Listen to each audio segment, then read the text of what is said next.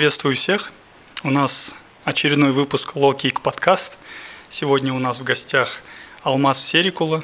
С Алмасом мы знакомы аж с 2017 года. Мы с ним познакомились в Мельбурне, как ни странно, два казаха за 10 тысяч миль от э, Казахстана. Мы оба учились в University of Melbourne, в школе права Мельбурна.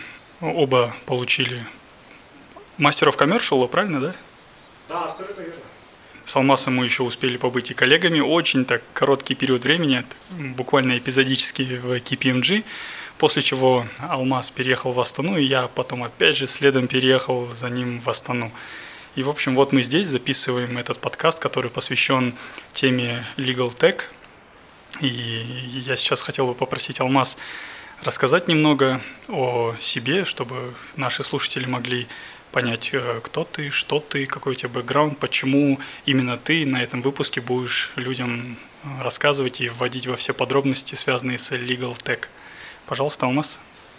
Спасибо, Абдин Мухаммед. Добрый день, добрый день, уважаемые слушатели подкаста Low Kick. Мне очень приятно сегодня находиться здесь. Спасибо, Дим Мухаммед, за приглашение. Меня зовут Алмаз Серкула, я по образованию и по профессии юрист. А в настоящее время я работаю старшим юристом отдела юридических консультаций комитете МФЦА по регулированию финансовых услуг. Да, я, кстати, заметил, что ты меня преследуешь уже, начиная с Мельбурна. Я переехал в Алматы, ты вернулся. Я переехал в Астану, ты также э, переехал в Астану, но я очень рад, что наши жизненные пути пересекаются, и с удовольствием принял сегодняшнее приглашение.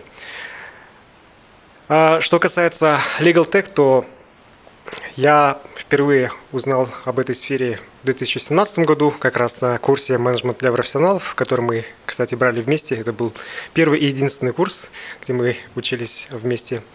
А, я узнал о стартапе Do Not Pay, который помогал людям, которые получили штрафы, оспаривать эти штрафы. Этот стартап был запущен э, британским студентом, который учился в Стэнфордском университете. И после этого интерес к данной сфере э, у меня достаточно высок. И в настоящее время один из проектов, который запустил, является Айзан KZ, сайт, на который э, может любой человек зайти и получить э, консультацию, так как там работает чат-бот, помогает решить и ответить на какие-то базовые вопросы. Я, если честно, как вообще как человек, как юрист, и как ведущий этого подкаста не так уж много знаю про Legal Tech, но я очень много о нем слышу. И вот у меня с чем это ассоциируется, это только электронно там, цифровые подписи, вот все такое, там электронные конструкторы документов. Эм, начну с самого стыдного, самого простого вопроса, что такое Legal Tech? Замечательный вопрос. Legal Tech – это э, юридические технологии. В принципе, мы можем для юридических технологий поделить на две сферы. На английском э, они называются Legal Tech и Law Tech. Legal Tech – это э, технологии, которые позволяют юристам быть более эффективными, упрощают их жизнь, так сказать. А Tech – это все-таки для потребителей э, юридических услуг, которые, скажем, э, не обладают глубокими знаниями в сфере юриспруденции. Самое простое объяснение, например, Legal Tech сервисы – это сервисы, которые а, помогают ежедневной рутинной работе юристов. Например, а, какие-либо сервисы, которые могут помочь юристу более эффективно и быстрее сделать свою работу. Допустим, а, сервисы, позволяющие просмотреть контракты определенные. Что касается Lotec, то это, например, сервисы, которые позволяют людям создавать какие-либо документы, например, иски в судебные органы, Э, например, человек, который не знает э, множество тонкостей, как составить иск, может Паша э, просто ввести какие-либо данные, заполнить шаблон и отправить соответствующий иск в компетентные органы. В то же самое время грань, она достаточно тонкая. Есть сервисы, которые тяжело отнести либо к LegalTech, либо к LawTech. А, например, это информационные справочные системы, которыми пользуются как юристы, так и не юристы. Окей, то есть legal tech это для тех, кто, так скажем, создает контент, да, ну, грубо говоря, то есть юристы, которые должны создавать эти документы и как дополнительный, дополнительный инструмент в повседневной работе, а low-tech – это для потребителей услуг. То есть, правильно понял? Да, если говорить грубо говоря, можно сказать, что legal tech это для юристов, low tech это для неюристов. Так, если суммировать, Legal Tech – это то, что помогает юристам в их повседневной работе, а, упрощает их операционку и э, в целом делает их более продуктивными. Да, абсолютно верно. Угу, окей. Так, э, вот здесь два таких момента. Legal и Tech, то есть э, юридическое и что-то технологическое. Кто создает эти продукты? Это юристы или программисты или это как какой-то ну, симбиоз, то есть они э, тимапятся и потом создают какой-то сервис, которым могут пользоваться определенная категория профессионалов, специалистов, ну, в частности, юристы. А Legal Tech создать может, в общем-то, абсолютно любой человек. У нас э, нет такого деления, что legal tech занимаются только юристы, либо только программисты, либо человек, который а, кодит и в то же самое имеет какой-то юридический бэкграунд. В принципе, а, в среде стартапов я распространено такое утверждение, что если ты решаешь проблему, если твоим продуктом пользуются и за него платят, то это, в принципе, работающий стартап. И не обязательно быть юристом, либо не обязательно иметь какие-либо навыки а, программирования, чтобы запустить стартап. Это может быть любой человек, который видит определенную проблему и который а, запускает проект, которым пользуются люди.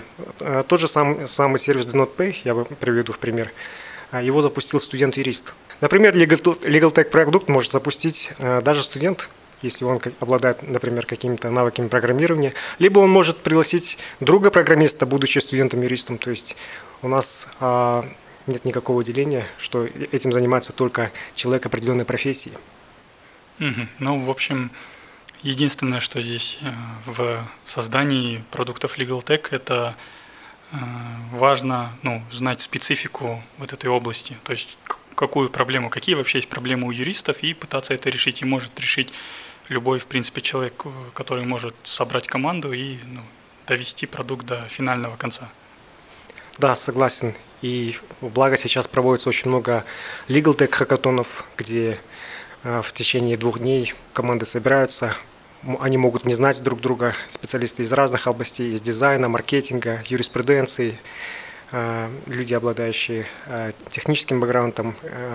Они собираются, работают над решением определенной проблемы и в течение 48 часов создают уникальные продукты. И Э, даже есть некоторые примеры, я бы сказал, где Legal Tech хакатоны были достаточно успешными.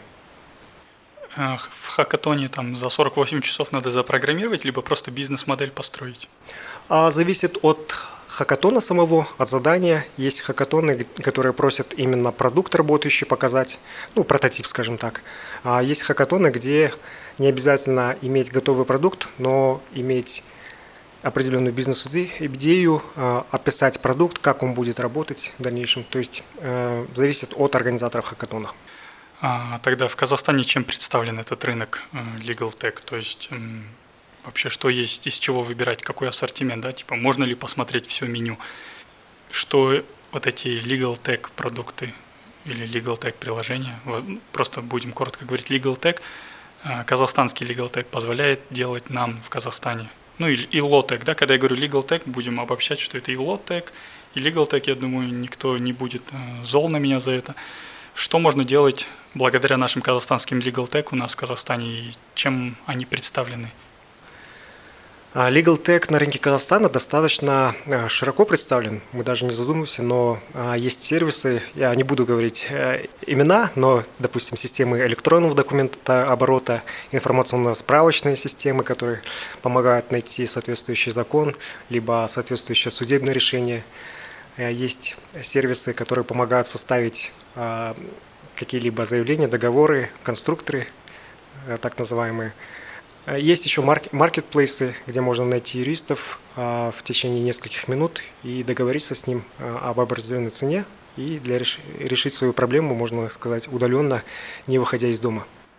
Окей, но ты же в этой сфере варишься. То есть э, однозначно ты изучал конкурентов, кто есть, чем чем каждый уникален. Если ты не хочешь говорить название, давай тогда я скажу. То есть, если дело касается информационных систем, я кого знаю, а, параграф это типа номер один, да, по-моему. А, потом есть Best Profi, он, по-моему, тоже очень недалеко от них. У них, наверное, большинство услуг очень идентичны друг другу, интерфейс, правда, разный. Там, кажется, есть некоторые такие э, кнопочки, которые у них такие, ну, уже уникальны. Что-то есть в одном, чего нету в другом.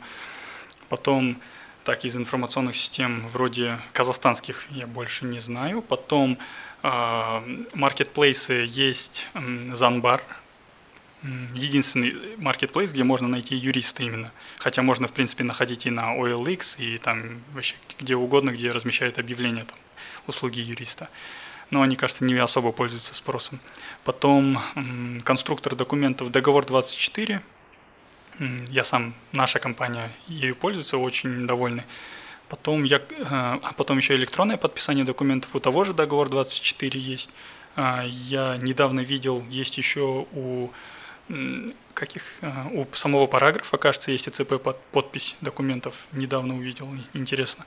Потом наш такой ну, не, не гигант, но в который, сервис, которым пользуются очень многие, а в частности в квазигоссекторе, в госсекторе это документолог, DocuLight – там тоже есть и электронный документооборот, то есть все, все вот эти переписки, дело производства в целом, и электронное подписание, кажется, тоже есть.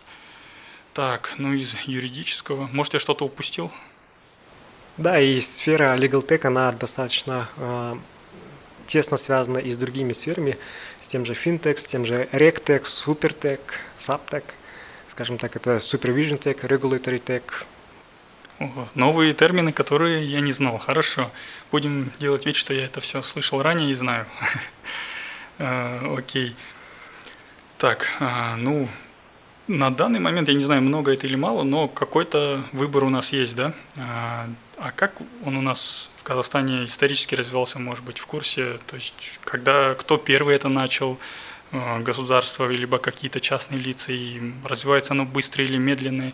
То есть, вот эта динамика развития в историческом контексте, можешь ли нам пролить свет на этот вопрос? А, исторически я так глубоко вопрос, э, так глубоко эту тему не изучал, но предполагаю, что государство является своего рода драйвером. Э, в то же самое время некоторые, возможно, предприниматели со мной могут не согласиться, сказать, что оно наоборот в какой-то сфере э, притормаживает их, но в принципе наше правительство достаточно высоко в рейтингах находится э, по GovTech. Э, насколько я помню, входят в тридцатку э, стран, где многие процессы и услуги уже оцифрованы. А вот, кстати, вот эти элементы GovTech – это то, что, например, в банковских приложениях можно вытащить электронные документы свои личные. Это вот относится к GovTech, правильно? Да, GovTech – это услуги, которые предоставляются правительством, и многие эти услуги можно получить на сегодняшний день не только с помощью э, государственных сервисов, но также и с помощью э, приложений наших банков вторых уровней. А то, что, например, можно что-то получить из сферы GovTech, да, там какой-то отдельный документ, если я могу вытащить этот документ и использовать в своей юридической работе, это ну, означает ли, что в этом есть элемент legal tech, либо это все еще остается GovTech, и, то есть здесь не суть разница там GovTech, legal tech, главное просто получать этот документ, но уже в цифровом формате. Смог ли я свой вопрос правильно построить? Для меня, в принципе, разницы нет как пользователя.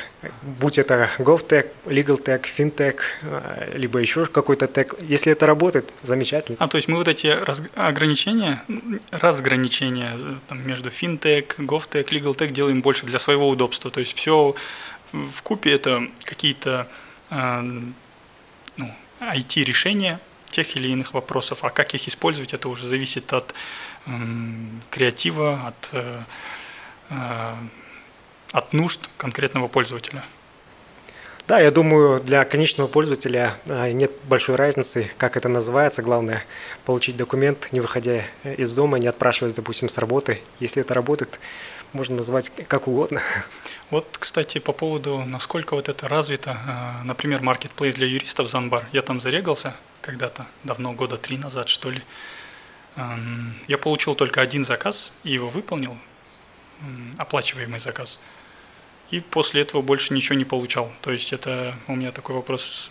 Либо сам маркетплейс плохо работает, либо у самих людей э, спроса не так много на, на этот маркетплейс. Ну, я не знаю, у нас, кажется, нету в культуре там искать юристов через маркетплейс. То есть обычно даже юристов не ищут. То есть люди, когда ко мне обращаются за вопросом, у них проблема на самой там, поздней стадии, когда уже исполнительное производство, когда там он уже с неблагоприятными последствиями сталкивается. Э, то есть, получается, человек на начальной стадии даже не пытался искать юриста. Ну, я не буду говорить о Замбар. Я думаю, э, возможно, это будет тема следующего подкаста. Пригласить э, представителей Замбар и спросить у них, почему ты получил всего лишь один заказ за три года. Кстати, да, хороший вопрос. Хорошее предложение. А, да, но если говорить о рынке юридических услуг и теме технологий, то, наверное, до сих пор в Казахстане распространено больше сарафанное радио. По рекомендации э, люди идут от знакомых, ищут э, проверенных людей, нежели идти на маркетплейс, искать кого-то. И, кстати говоря, насколько знаю, Замбар это не единственный сайт, а есть еще и другие, в том числе я видел э, сайты с участием квази-госорганов, где представлены очень множество не только юридических консультантов, но также адвокатов. Можно найти а, несколько таких подобных сервисов. До этого ты уже говорил, что есть вот э, разного рода legal tech сервисы, которые помогают там разные проблемы решить. А, то есть можем ли мы вот эту, как сказать, ширину, весь ассортимент как бы разложить по видам услуг, которые по видам э, проблем, которые помогают нам решить эти продукты legal tech. То есть насколько много вариаций этих продуктов у нас в Казахстане и за рубежом. То есть помимо того, что можно составить шаблонный документ, подписать этот документ электронно, э, найти судебную базу и там найти базу нормативно-правовых актов. Вот до этого ты, например, упомянул, что можно какие-то риски через э, этот сервис, контрактные риски через этот сервис проверить на там то высокие они или низкие. Э, есть ли еще что-то такое, ну мало ли там Сколько разных проблем могут эти legal tech сервисы решать? А, legal tech сервисы очень много а, сфер могут охватить, и различные исследования на этот счет проводятся. Например, McKinsey а, отметил, что по его данным 23% работы, наверное, юристов можно автоматизировать. А в то же самое время есть сервисы, которые на сегодняшний день многие говорят угрожают работе юриста. Ну, я бы честно говоря, не согласился с этим утверждением, потому что, на мой взгляд, а, часть работы, да, можно автоматизировать юристов, но я бы не сказал, что э, технологии а, уберут юристов из юридической профессии. Скорее всего, нет. Скорее всего, лишь определенную часть работы, которую можно автоматизировать, так скажем, рутинная, не креативная, не творческая, ее можно будет заменить роботами. А, например, несколько лет назад я слышал что, слышал, что один из российских банков придумал робота, который составляет исковые заявления, и они предполагали, что порядка трех тысяч юристов э, уволят, либо э, переобучат, а кого не смогут переобучить, то, соответственно, сократят штат. Возможно, в банковской сфере, да, есть а, множество а, направлений, которые можно автоматизировать таким образом. Но в целом э, я не думаю, что юристов можно э, из юридической профессии убрать. Но, в принципе, есть сферы, где э, технологии намного эффективнее могут быть. Например, если я не ошибаюсь, есть сервис американский с израильскими корнями, который был более эффективен по сравнению с юристами, которые имеют более чем 20-летний опыт. Он за 26 секунд, насколько помню, э, с 92% э, точностью э, смог определенные риски выявить в Индии. Это Non-Disclosure Agreements, соглашение о неразглашении конфиденциальности. А как это работает? То есть ты просто загружаешь Word документ, и он читает это все и там выделяет какие-то пункты и говорит, вот в этом пункте, если так будет написано, то могут быть такие последствия. То есть он вот так работает или как? А, примерно так, это может быть не обязательно Word документ, может быть PDF, либо а, какой-либо другой формат, который а, может, можно будет считать. Но, конечно, опять же, без помощи людей это невозможно сделать. Скорее, а, безусловно, данные технологии искусственный интеллект был обучен людьми, то есть они большой объем данных уже предварительно дали ему изучить, подсказали, в каких моментах ему необходимо на какие моменты ему необходимо обратить внимание, и, соответственно, технологии намного быстрее считывают Э, большие объемы данных, нежели люди. Поэтому то, что технологии могут за 26 секунд сделать работу юристов, а юрист может потратить, например, на эту работу полтора, либо несколько, даже более часов, в принципе, это для меня а, не является откровением, это не сюрприз. Технологии в таких а, моментах могут, могут быть более эффективны, и силу технологий необходимо, я считаю, использовать. Наш гость сегодня очень такой политкорректный. А, когда он говорил про кейс э, банка, это был кейс про... Ну, я просто знаю этот кейс, это Сбербанк. Герман Греф тогда давал интервью, что вот там он выступал перед какими-то студентами какого-то университета, название не помню, он сказал, типа, мы никогда там вот не примем там студентов так, с какого-то там университета и так далее. Там вот мы сейчас нейронную сеть какую-то запустили, и вот мы сейчас уволим там столько-то, столько-то очень много юристов. Так что этот, ваша профессия умирает. Ну, это было такое громкое высказывание, но это вот кейс Сбербанка и Германа Грефа. А, мы в Казахстане топ-1, даже не в Казахстане, возможно, в мире мы топ-1 да, по финтеху. Можно ли так говорить? А если брать а, казахстанский а, банк, да. Да, то есть в банкинге, э, финтех в части банкинга мы топ-1 в мире – ну, возможно, да. Плюс-минус. А кто в мире топ-1 по Legal Tech? Ну, эти страны достаточно у всех на слуху. Это, конечно же, США, это, конечно же, Китай, это Великобритания и Сингапур. Э, Лондон и Сингапур, они стараются быть э, Legal Tech столицами – а, и стараются привлекать очень много стартапов со всего мира. А если говорить о США, то там исторически сложилось, что там есть и Кремниевая долина, и очень много а, стартапов из Европы, Великобритании, Израиля едут туда, чтобы покорять уже американский рынок и в том числе глобальный рынок. Если же говорить о Китае, то там очень много технологий, очень много стартапов в этой сфере. И одно из преимуществ Китая в том, что у них очень большой объем данных, и государственные сервисы у них достаточно а, далеко продвинулись в сфере legal tech. Множество есть а, примеров в этом направлении. А также можно назвать, в принципе, в качестве примера и Эстонию, которая пару лет назад объявила о планах сдать робота-судью, который будет решать э, кейсы, где достаточно небольшие а, суммы задействованы, до 7 тысяч евро, насколько я помню. Интересно, интересно. Ну, я вот тоже вопрос так напрашивается сам. Мы говорим, вот, кто топ в мире, да, вот, что хорошие продукты есть в США, там, в Англии, в Китае. И, например, мы знаем то, что всякие там агрегаторы, да, они там выходят на другие рынки, условно там Volt, Glovo, то есть они там за рубежом родились, часть из них Э, представилась у нас в Казахстане. А вот когда дело касается там legal tech продуктов, то они рождаются в какой-то стране и оседают же в этой стране. То есть эти продукты, я как, насколько понял, они локальны в силу того, что работают только в пределах той территории, где, на которой распространяется законодательство этой страны. И да, и нет. Да, одна из проблем э, правовых систем в том, что законы принимаются только в одной определенной юрисдикции, и а многие юристы, возможно, из-за этого э, не такие, э, скажем так, мобильные, мобильные да, э, не такие гибкие по сравнению с, например, айтишниками. Но в то же самое время эти системы, в принципе, можно повторить за рубежом. И, допустим, та же информационно-правовая система, которую мы сегодня упомянули, которую я не упомянул, но мы упомянули в данной программе, она, например, из России, насколько помню, пришла. И, в принципе, если принципы, принципы использовать, то можно а, делать реплики соответствующие. И в то же самое время необходимо забывать и о странах общего права, например, кейсы.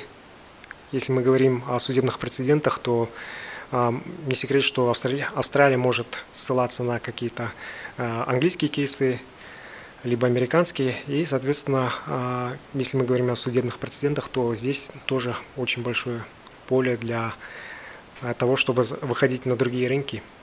И в то же, в то же самое время отмечу, что, в принципе, если какие-то паттерны увидеть, то это все можно успешно реализовать и в других странах. Вот мне понравилась идея со стартапом, где э, искусственный интеллект, он ищет риски в каком-то договоре. Эм, то есть, получается, надо просто взять этот принцип и научить его искать риски в наших договорах. То есть, э, дать ему большой объем данных, данных по исходам судебных дел, данные по там, вордингу тех или иных договоров. Интересно. Да, абсолютно верно. И я согласен, что в принципе перспективы Legal Tech э, направления Legal Tech движения здесь, в Казахстане и в странах бывшего, бывшего СССР достаточно перспективное направление это. А есть ли у тебя сведения, сколько, ну, от э, до, конечно, мы не сможем сказать, типа вложения, которые нам нужны, чтобы тот или иной стартап в сфере legal tech сделать. Конечно, это такой, ну, неоднозначный вопрос. Ну, грубо говоря, скажем, запилить стартап по а, как это, по предсказыванию, по прогнозированию, по, вот, по прогнозированию исходов тех или иных обстоятельств, например, если, то есть ты там тикаешь в анкете те или иные вопросы, ответы, то можешь сказать, что в этом, условно, жилищно-коммунальном споре у тебя будет такой исход, то есть лучше не рыпаться, там, например, если в трудовом вот трудовой можно, кстати, очень хорошо, по-моему, э, под шаблоны подвести. То есть ты вводишь данные, если этот документ, совершил ли это действие, в какой срок совершил, вводишь, вводишь, вводишь, в конце работник или работодатель, ты там говоришь, ты прав или ты не прав, или тут неоднозначно, есть смысл побороться. Вот чтобы э, такой похожий стартап по прогнозированию разработать, сколько денег на это примерно нужно? А, в принципе, есть похожие сервисы в Канаде. А, My Open Court называется, а, где этот сервис насколько помню, он при, при университете, а, и он помогает а, определить, э, человек является он работником, либо является контракт, э, контрактником, то есть работает, не принят в штат и работает по контракту. Если он работает, является работником полноценным, то, конечно, на определенные льготы на него распространяются. И стоит отметить, что, допустим, в США, Канаде юридические услуги могут быть достаточно дорогим удовольствием, поэтому такие сервисы достаточно популярны, в плане, например, в таких направлениях, как иммиграция, получение каких-то какого-то статуса, допустим, беженца.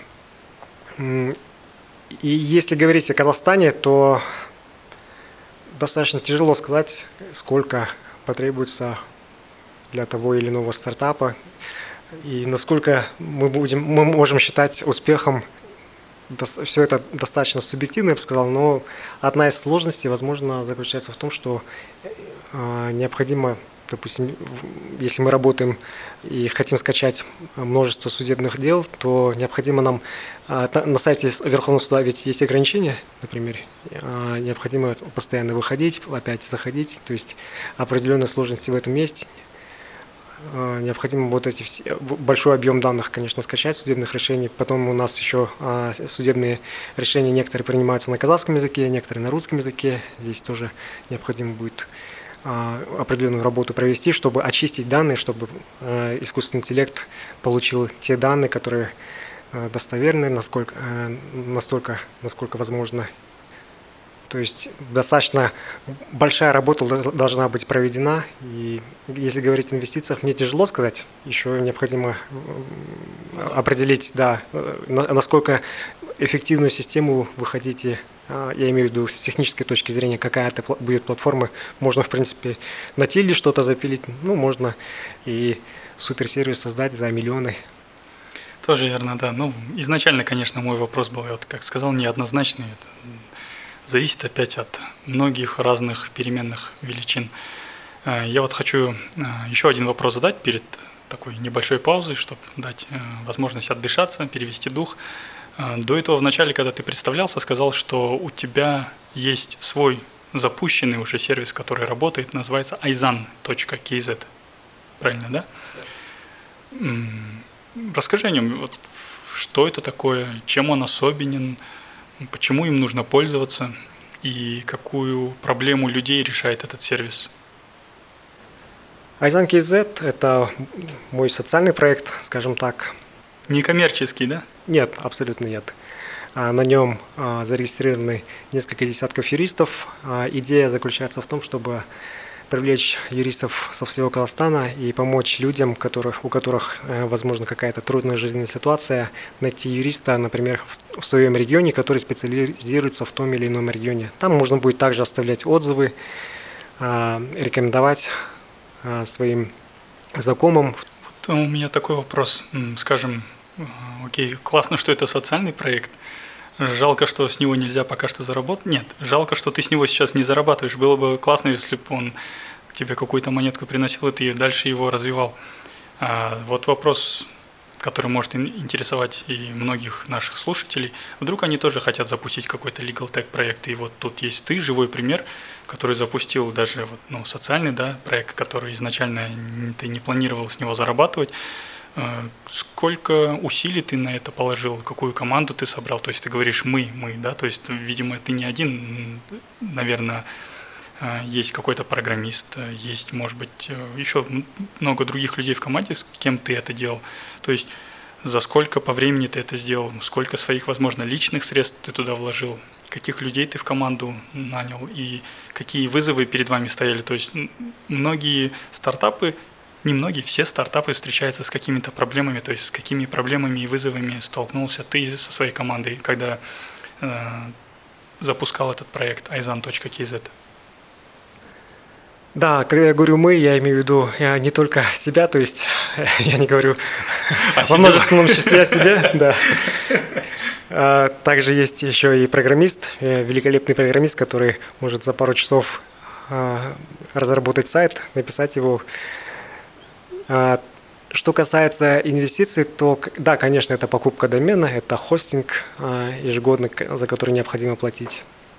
А, ну и, естественно, если у вас есть программист либо юрист, на данный момент это два человека, это я и программист. А что касается других людей, если, конечно, а, у стартапа более глобальные цели, то а, привлечение э, соответствующего штата, либо юристов, либо программистов, либо еще маркетологов, э, дизайнеров, конечно, а, это может потребовать еще дополнительных каких-то инвестиций, вливаний.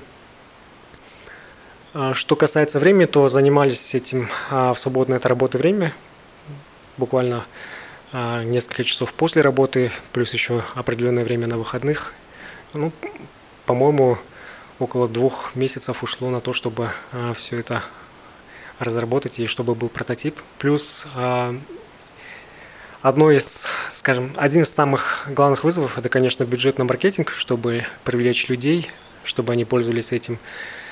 А, и, соответственно, привлечение юристов. То есть это как дилемма и С и курицы необходимо иметь юристов, но для того, чтобы привлечь юристов, нужны люди, которые будут посещать сайт. А чтобы люди посещали сайт, необходимы юристы на сайте. Окей, ну наш гость сегодня мега такой э, гибок и политкорректен. Э, хорошо, если купить хостинг и там домен, ну, уйдет, не знаю, тысяч там, 20, может быть, тенге. А, ну, маркетинг, какие-то вливания были. Ну, то есть человек предположим, наш слушатель захочет тоже какой-то сайт запустить, возможно, захочет стать твоим конкурентом и думает, чтобы мне хотя бы 80 юристов там зарегистрировать, то есть это сколько расходов на маркетинг ушло, либо это все, опять же, было по сарафанному радио?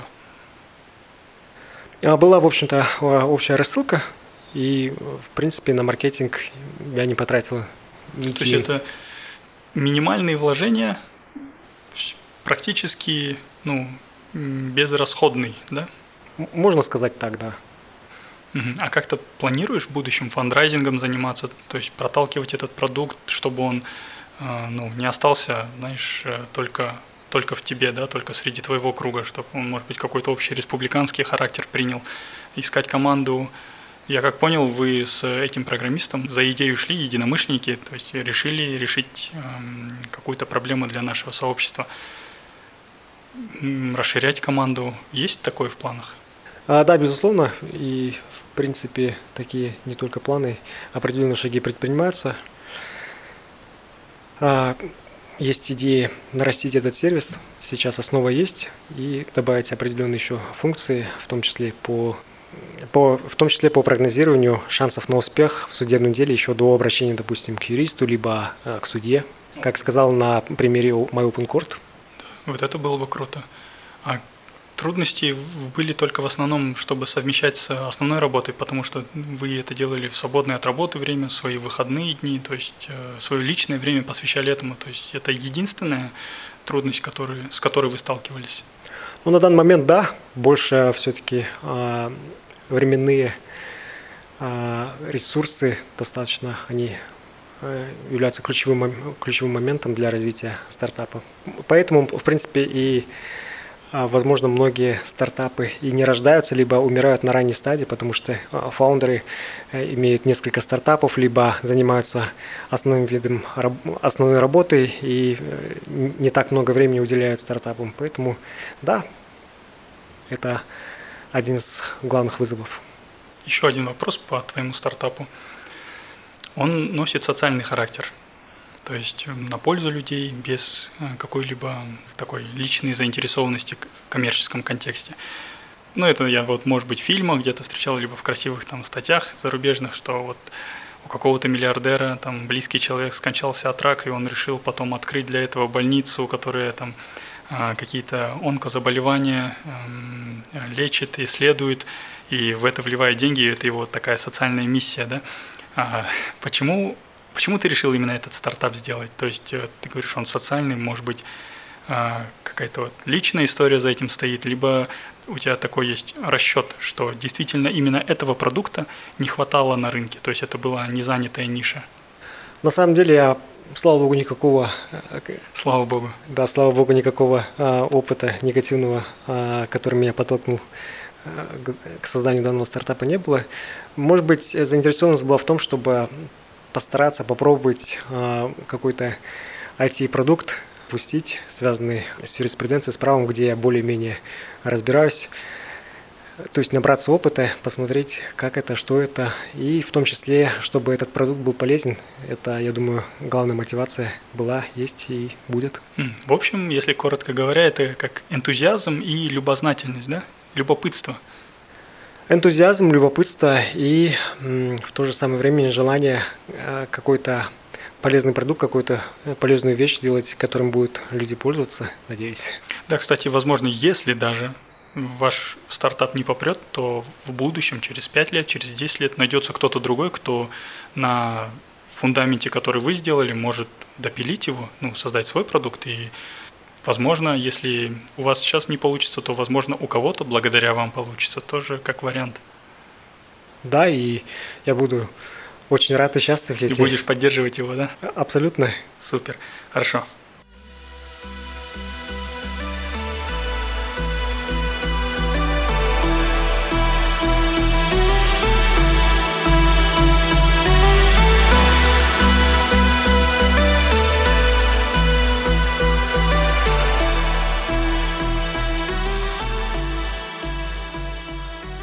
Давай продолжим. У меня вот есть очень такой интересный вопрос, который меня самого э, беспокоит и интересует. Э, какой эффект приносят эти legal tech продукты для нашего сообщества юристов, либо в принципе для общества людей? Например, ну, вот для компаний, может быть, каких-то отдельных, либо для государства в целом. Э, если так локально взять, максимально узко, вот в моей компании мы конечно, прям там, революцию не сделали, но просто начали пользоваться сервисом электронного подписания договоров и там, электронного документооборота и начали делать замер. Вначале, до того, как я пришел в эту компанию, там работа юристов особо их не удовлетворяла, и они передо мной задачу поставили, чтобы просто все работало как часы нормально. Они космических целей передо мной не ставили, И говорят, у нас бывают иногда такие ужасные кейсы, что какой-то договор может делаться там один месяц, и ну, тормозит вся компания из-за юриста. Я прихожу, Сначала я начал это решать вопрос через людей, то есть просто больше помощников юриста нанял и начал штамповать эти договоры в таком формате. Ну, люди устают делать одно и то же, делать одно и то же, и делается это, опять же, не так, же, не так быстро. В общем, мы начали замерять, и в среднем на то, чтобы составить договор, подписать его с нашей стороны, иногда бывает даже там, ну, руководителя не может найти, он то на совещаниях, то на выезде, то в командировке, то, то есть надо получить живую его подпись. Получить эту подпись, отправить ее курьером, там, условно, из Астаны в Алмату. Потом в Алмате, пока они этот договор подпишут, пока тоже найдут своего директора, он тоже может где-то там ходить, отправят нам обратно, то есть на все, про все может уйти до двух недель, чтобы подписать какой-то договор там поставки, купли-продажи или оказания услуг. Две недели, ну, по сравнению с месяцем ожидания эта компания казалась, типа, хороший результат, в два раза лучше, молодцы, но, опять же, было что-то не то, то есть мне самому не нравилось, как работал отдел. Потом воспользовались этим сервисом и сделали замер такой, что работа ускорилась в 14 раз. То есть с 14 дней мы стали это делать за один день. То есть мы можем у нас есть свой порядок, э, когда мы можем использовать ЭЦП руководителя, то есть нам достаточно иметь как доказательство в, на, в нашем личном чате с ним, что можно ли мы используем ЭЦП на вот этот конкретный договор. Если он пишет «да», то мы все уже далее сами, э, мы знаем пароль его ЭЦП, у нас есть его ЭЦП, все вводим и отправляем э, приглашение на подпись уже другой стороне. Другая сторона тоже в течение там, двух, трех, четырех часов это организует. И если мы в 10 утра э, запустили этот договор, к 6 вечера высока вероятность, что мы будем иметь подписанный договор с обеих сторон. Итого в худшем случае, да, ну, так, день-два. В лучшем случае мы это можем сделать за 2-3 часа. Составить договор, то есть получить заявку, нам нужен такой договор, составить его, и через 2-3 часа он у нас уже будет. И скорость, нашего, скорость работы нашего отдела прям колоссально увеличилась, и бывают просто моменты, что есть свободное время в рабочее время, и то есть все, ну, что делать, да, и занимаемся своими э, такими делами. Сортировка документов, там, привести офис в порядок, там, сделать там, те дела, которые там уже месяцами, может быть, там, неделями лежат, и ты кому-то имейлы пишешь, сортируешь, там, в архиве что-то смотришь и так далее. Для нас колоссальный эффект принес. И компания работает быстро, то есть они даже уже привыкли, для них там 2-3 дня ожидания – это уже какая-то катастрофа. Поэтому, не знаю, может быть, мы их слишком быстро к хорошему приучили, но вот э, факт есть факт. А есть ли, ну, может быть, более масштабные, да, какие-то кейсы других конкретных legal tech продуктов, называя имена, и какой эффект они принесли с собой? Да, это был замечательный пример того, как технологии меняют мир, как технологии делают нашу жизнь а, быстрее, эффективнее. А, и в том числе, я думаю, с финансовой точки зрения ваша компания сэкономила большие средства, так как на отправку этих документов курьерской службе бы допустим, не доплатили. Ну, курьерская служба, возможно, не очень довольна а, принятием вот этих технологий а, компаниями, но необходимо отметить, что для компании, да, это не только с точки зрения скорости, но также с точки зрения финансовых затрат более выгодно. Ну, там так вышло. Мы перестали платить курьерской организации, но мы начали платить за пользование сервисом. Но, как бы, да, деньги а, все равно уходят, но мы выигрываем, выигрываем во времени. И время здесь намного дороже, чем там 300-400 тысяч подписки на этот сервис. Да. И насколько я понимаю, у вас компания, в общем, не такая большая, а ведь есть а, огромные компании, где а, несколько уровней согласования – и там, да, процесс согласования может занять даже больше времени, чем, э, например, у вас. И, естественно, э, допустим, электронное подписание цифр документов э, заметно упрощает жизнь не только юристов, но и этим компаниям. И многие транзакции проходят достаточно короткое время. Что, если же говорить о других стартапах и других проектах, то, например, я приведу пример конструктора договоров. То есть это один из тех инструментов, который позволяет людям даже без каких-либо знаний в той или иной сфере отрасли права составлять юридически грамотные документы и защищать свои права, интересы. В то же самое время можно говорить о сервисах, которые помогают юристам, например, так, так называемое e-discovery, это электронное обнаружение.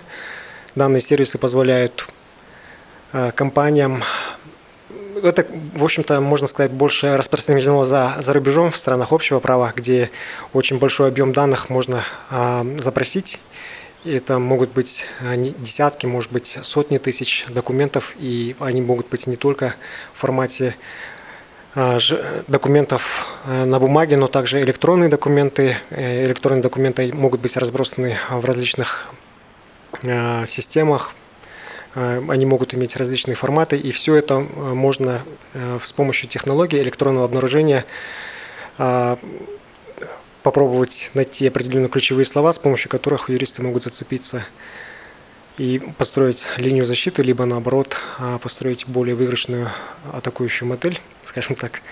То есть за счет этого юридические фирмы экономят потому что им не приходится, э, им не нужно привлекать очень много, э, очень большой штат юристов для того, чтобы найти э, вот эту всю большую базу данных и документов перелопатить. И в том числе необходимо также не забывать о том, что технологии могут быть более эффективны, потому что человек может что-то пропустить. Например, если человек просматривает 5-6, на протяжении 5-6 часов множество документов, то наверняка он устает, и, конечно же, а, здесь не только речь идет об эффективности, но также и о скорости.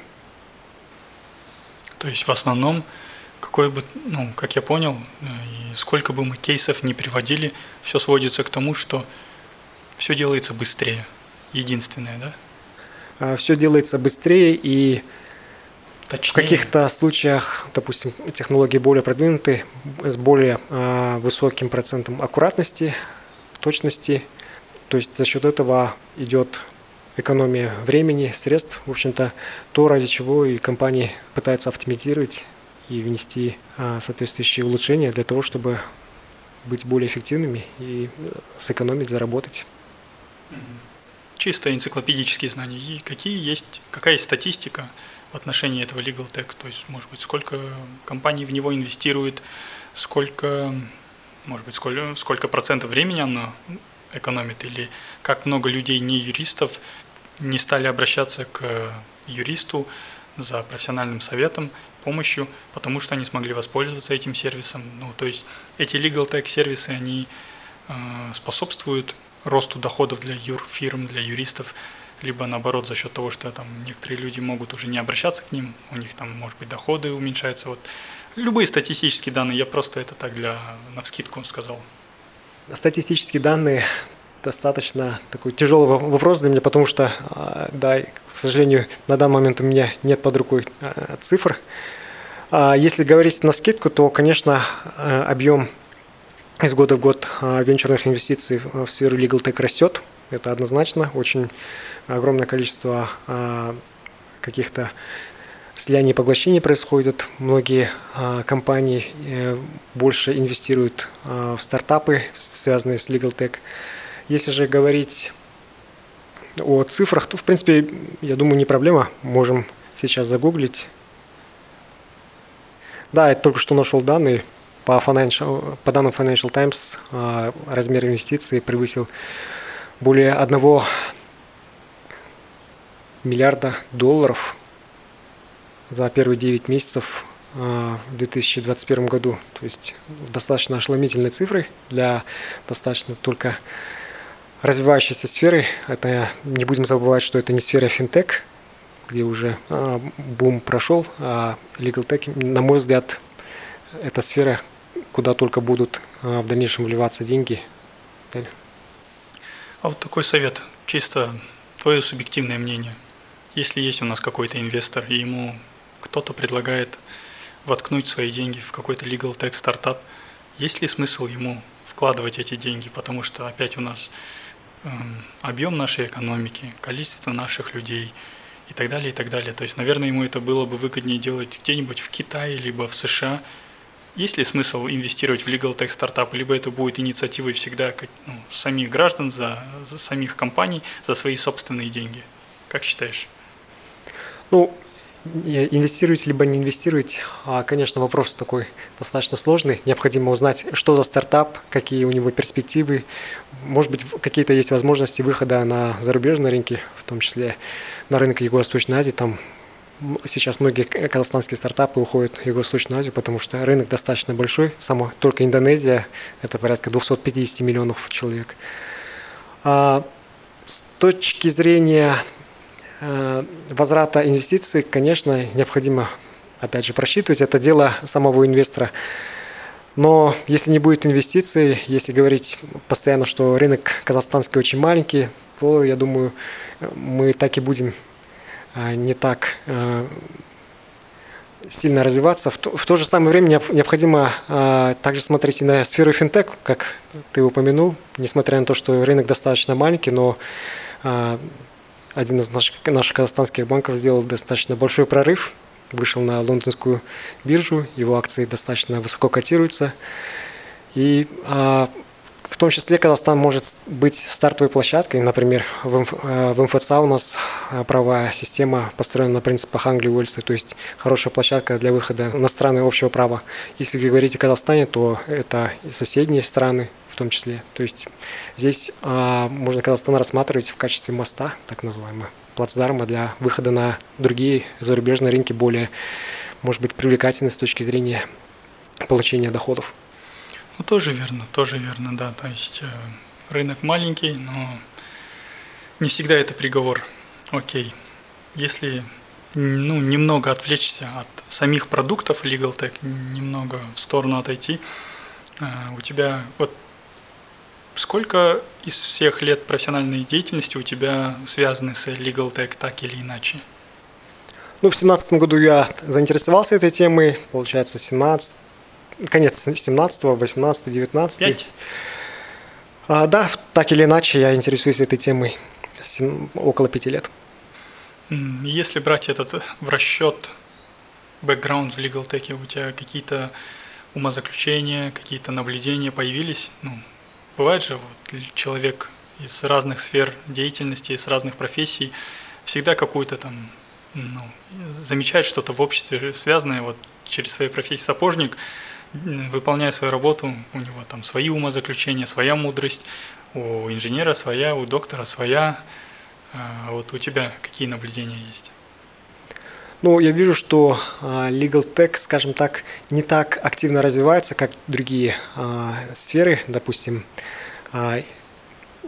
технологии, связанные с образованием, допустим, edutech называют его, не так, допустим, не сравнить с финтех направлением, который у нас более развит.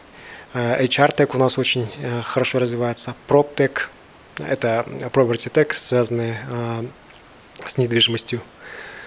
Можно вопрос? Sorry, вот прям пока не забыл. Вопрос.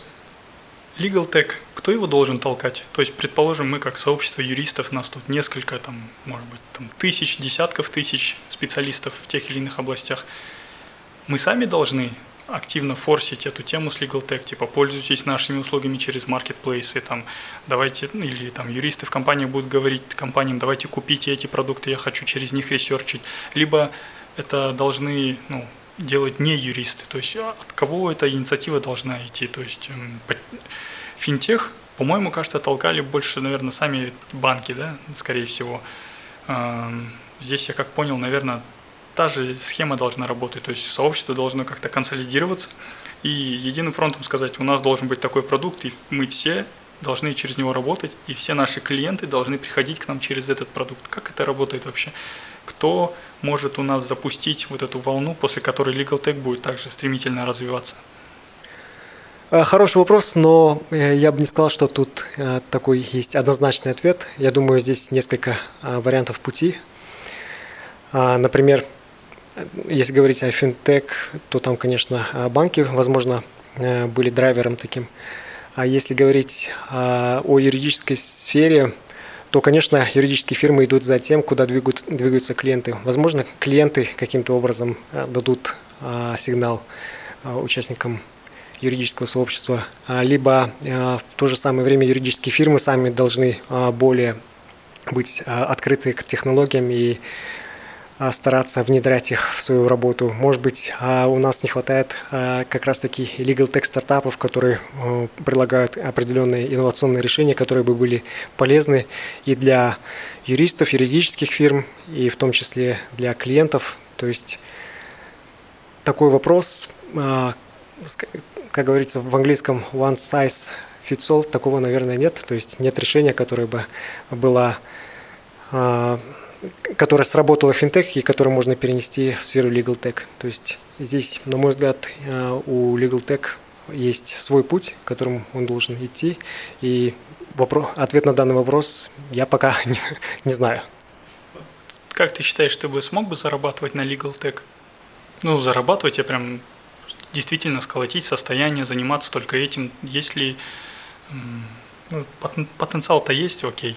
Вопрос в том, прямо сейчас, может быть, знаешь, бывает иногда ну, там правильные идеи, но не в то время, да.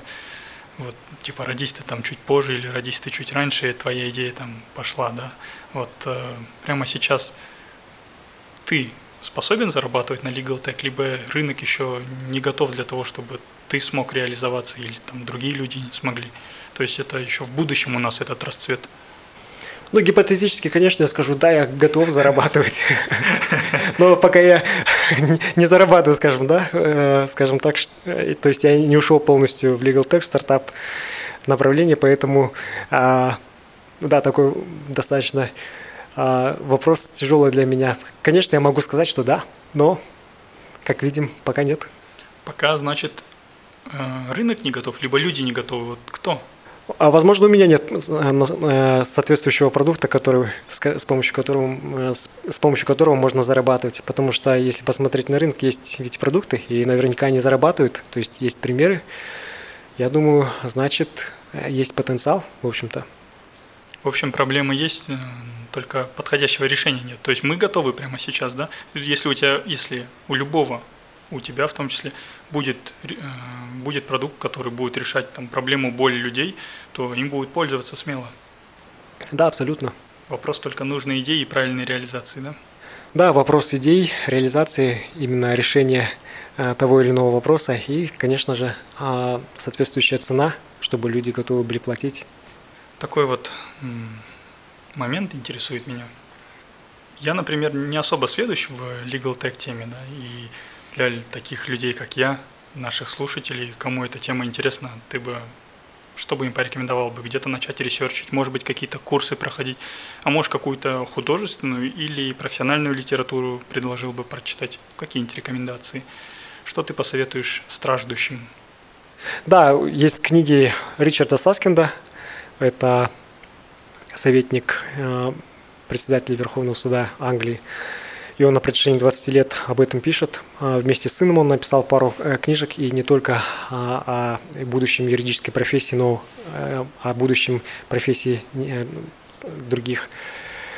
Что же, если говорить о курсах образовательных, то я в свое время работал в администрации МФЦ, и мы тогда запускали курс по Legal Tech с привлечением достаточно авторитетных специалистов, в том числе был Колин Рул, это э, создатель э, онлайн-системы по разрешению споров в eBay. Э, там были несколько преподавателей из других университетов ведущих, насколько помню, из Оксфорда, Стэнфорда, Эссекского университета. Были практикующие юристы, в том числе стартапер был. И чему вы учите там? Я не был лектором. Эти специалисты дали Э, скажем так, основные направления а, для студентов, которые зарегистрировались на тот курс по развитию юридических технологий, дали какие-то базовые знания о том, в каком направлении движутся а, юридические технологии, в каком движется вообще э, право, какие есть в этой отрасли, скажем так, возможности –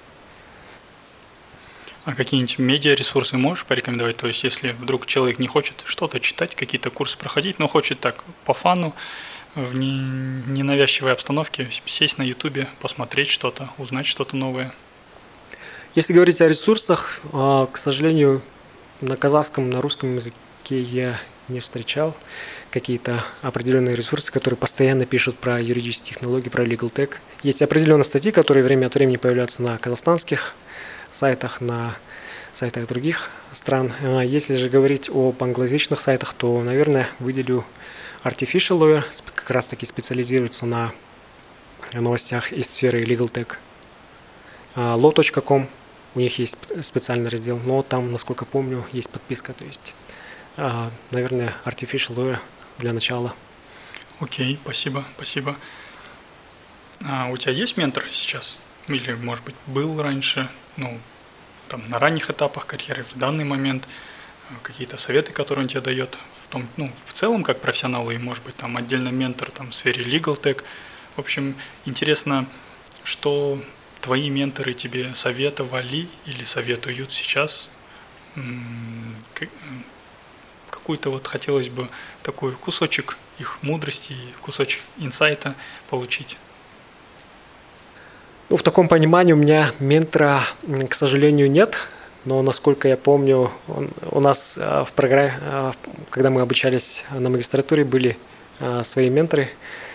У меня была ментор-представитель одной из юридических фирм. Мы с ней встречались раз в месяц и обсуждали мою учебу на магистратуре определенные цели. В том числе я тогда же познакомился в Австралии и с управляющим партнером одной из сингапурских фирм. Он также обучался на той программе и давал советы. Он был постарше меня и, наверное, как молодому а, парню хотел свои определенные а, навыки и опыт привить, за что я ему очень благодарен. Да, я помню его, ему лет 40 было, мы, кажется, вместе на этот пошли на выставку какую-то, и вот он был там с супругой. Да-да-да, абсолютно верно. Э, Магин. Да. А и что он говорил? Ну, то есть нам интересно, вот какие советы ценнейшие ты получил? Что-то вот, что, может быть, открыло тебе глаза на что-то, или бы ты там переосознал какие-то вещи, обстоятельства? Он мне говорил, а, потому что на тот момент я брал курсы по арбитражу, обязательно вступить, э, стать ассоциированным а, арбитром, то есть э, развиваться в профессиональном направлении. То, ну, я думаю, один из главных советов, который сейчас я припоминаю, но там также в том числе были и другие а, советы, не только связанные с профессиональной сферой. Ну, может быть, я тебя немного, ну, не в заблуждение, чуть себя запутал.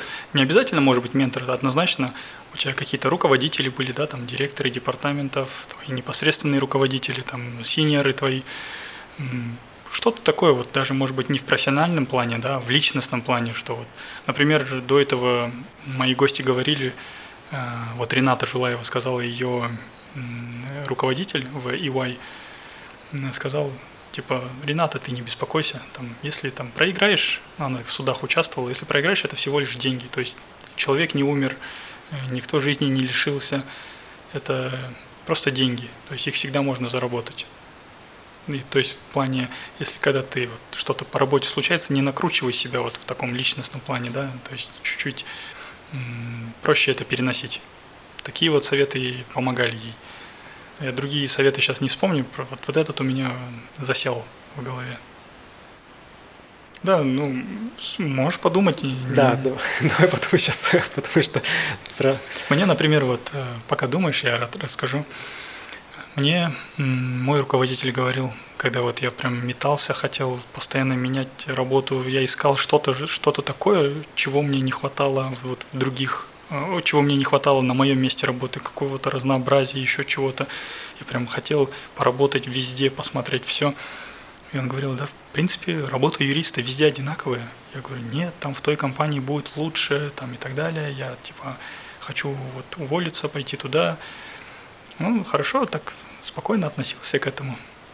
Я в Оконцове поработал в разных компаниях, и сейчас понимаю, да, в принципе, везде работа юриста одинаковая. Работает и здесь, работает и там. Ну, меняется разве что там коллектив, у каждого человека там свой характер и так далее, но, в принципе, работа везде одинаковая, и поэтому переходить в другую компанию, чтобы там, там было интереснее, веселее, там будет то же самое, ты будешь также составлять договоры, также ресерчить, также писать имейлы, все одинаково. Ладно, если в одной компании ты пишешь про там ты в сфере там, телекома пишешь что-то, связанное с законодательством из телекоммуникационной сферы. А если ты потом будешь работать в нефтегазе, то же самое, но просто про нефтегаз у тебя будет специфичное законодательство. Вот меняется там законодательство, в котором ты будешь искать эти нужные ссылки и анализировать его. Везде суть одна. И после этого у меня как-то отлегло на сердце. Я уже спустя годы это понял. Конечно, в тот момент, в силу того, что вот был такой молодой, горячий максималист, я просто не смог воспринять его совет и получить вот это внутреннее спокойствие. Да, ну если говорить о менторах, а, я бы больше, я больше смотрю на стили управления, скажем так, командами а, и стараюсь перенять а, определенные моменты. Те люди, с которыми я проработал до этого, допустим, будь это администрация МФЦ, где Ирк Буденов, Нуржан Кузбаев, Марат Айтинов, либо сейчас я работаю под, скажем так, присмотром Исхака Берни. Достаточно э, могут быть отличаться стили управления, но в принципе это все сводится к человеческим отношениям, я думаю. Пытаюсь у них учиться этому, то есть э, построение человеческих отношений, правильной работы, и за счет этого, в принципе, и зависит успех, наверное, юридических команд, подобрать э, людей, в том числе подбор э, людей в команду, чтобы, например, этот человек был достаточно легко влился в корпоративную культуру данной команды, в том числе, чтобы человек был, возможно, привнес что-то новое. Например, я узнал, что меня взяли, потому что я обучался в Австралии, потому что многие юристы в основном а, обучались либо в Англии, либо в США, и а, взяв меня, они таким образом пытались, скажем так, диверсифицировать свои знания. Кстати, да, мне в LinkedIn Исхак Берни писал, типа, о, ты, ты, ты закончил тоже Мельбурн Law School, надо, типа, встретиться на кофе, и так и забылось, короче, это все. А, а вот, ну, что-то, может быть, они на что-то глаза открыли, да, вот в стиле управления, то есть ты такой, а, я не знал, что так можно было делать, то есть для меня это открытие, вот что-то такое замечал? Достаточно часто проводятся, допустим, у меня сейчас э, с Исхаком э, сессии, где мы встречаемся э, с глазу на глаз и обсуждаем различные э, вопросы в неформальной обстановке. Достаточно эффективно, ничего, не в кабинете, допустим, можем попить кофе, и соответствующая обстановка, конечно, э, в том числе влияет на а, разговор. Главное не в костюмах встречаться, чтобы не было официального, да? Или все-таки в костюмах вы ходите тогда? А не обязательно, можно и в костюмах. А, ну вот. Все-таки где бы ты ни был, но если ты в костюме, всегда это будет формальная обстановка. Окей. Окей. Для кого-то сам выступаешь в роли ментора или там непосредственного руководителя? Может, у тебя есть джуниоры, которые тебе подотчетны? На данный момент а, нет у нас джуниоров, все старшие юристы, но если говорить о предыдущих этапах карьеры, то тогда у меня были а, и стажеры, не только юристы, но также э, ребята с техническим бэкграундом. А, были студенты из Астана университета.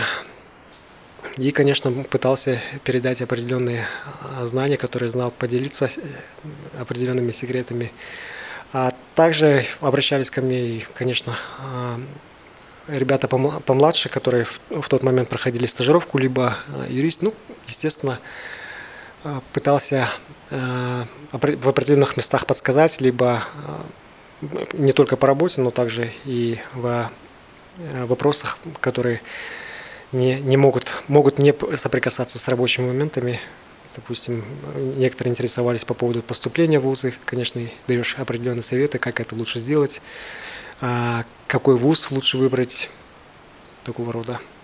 Давай такой мысленный эксперимент. Я твой джуниор, я твой подчиненный, и я на тебя смотрю как на ролевую модель. И вот ты, осознавая, что ты ролевая модель для кого-то, э, своими действиями, своими словами, вот, что бы ты хотел мне показать, как своему подчиненному? То есть плане отношения к работе, либо там мировоззрения, э, что-то такое, что мне на моем профессиональном или личностном пути гораздо облегчит дорогу, э, скинет груз с моих плеч, да, вот ты вот хочешь или не хочешь, а найдется какой-то человек, скажет, вот ты мне нравишься, я хочу быть на тебя похожим, мне нравится твой стиль управления, мне нравится, какой ты профессионал, как ты работаешь, и я буду следить за тобой, можно, там, ты будешь моим ментором. Вот он в какой-то момент обратится, кто-нибудь. И, ну, ты, если даже откажешь, он все равно будет подглядывать со стороны за тобой. И вот своим образом работы, жизни, что ты хочешь донести до подопечных, до менти. Используйте больше технологий в работе, чтобы быть более эффективными. А если же говорить о персональных качествах, то, конечно, это, наверное, найти работу, которая тебе нравится, то есть своим примером показать, что ты находишься на правильном месте, в правильное время, в нужном месте, в нужное время, и получать удовольствие от работы, я думаю, это самое главное. Другими словами, типа осознанность. Осознавать, что ты делаешь все правильно. И если что-то не так, то это вот тот самый триггер. Тогда надо переосмысливать. Да, да. Окей, окей. А, хорошо, так. Теперь вообще у меня вопрос не про legal tech, вообще такой отвлеченный. Эм, чувствуешь изменения с Жана Казахстан?